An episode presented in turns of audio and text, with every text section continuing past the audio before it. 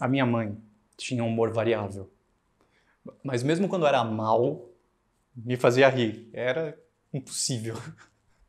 Ela sempre, sempre implicava com as minhas roupas pretas. Porque eu sempre gostei de vestir roupa preta. Eu lembro que quando eu morava no Brasil, e eu era solteiro, era sempre uma guerra. Era tipo. Você, você nem casou e já tá querendo ser viúvo. Essa roupa preta, você já quer matar o seu marido, é isso mesmo? E eu ignorava, ria e continuava a vestir minhas roupas pretas. Quando a minha mãe passou a me visitar na Alemanha, foram quatro vezes. Eu lembro que a primeira coisa que ela fazia quando chegava em casa era abrir o guarda-roupa, olhar para mim com uma cara de desapontada e falar: Você não mudou nada, não é? Que decepção. A última vez que ela veio foi em 2002, para o batizado do meu filho.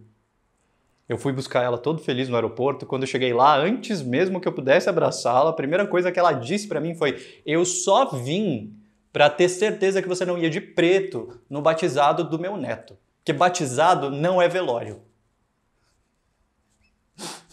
Aí a gente se abraçou e riu.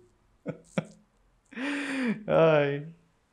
Depois que ela morreu, em 2014, eu passei a reparar em todas as coisas que ela dizia que me fazia dar risada.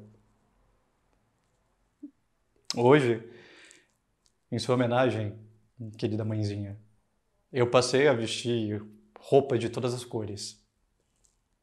Mas de todas as cores do mundo, a que mais me veste hoje é a da saudade.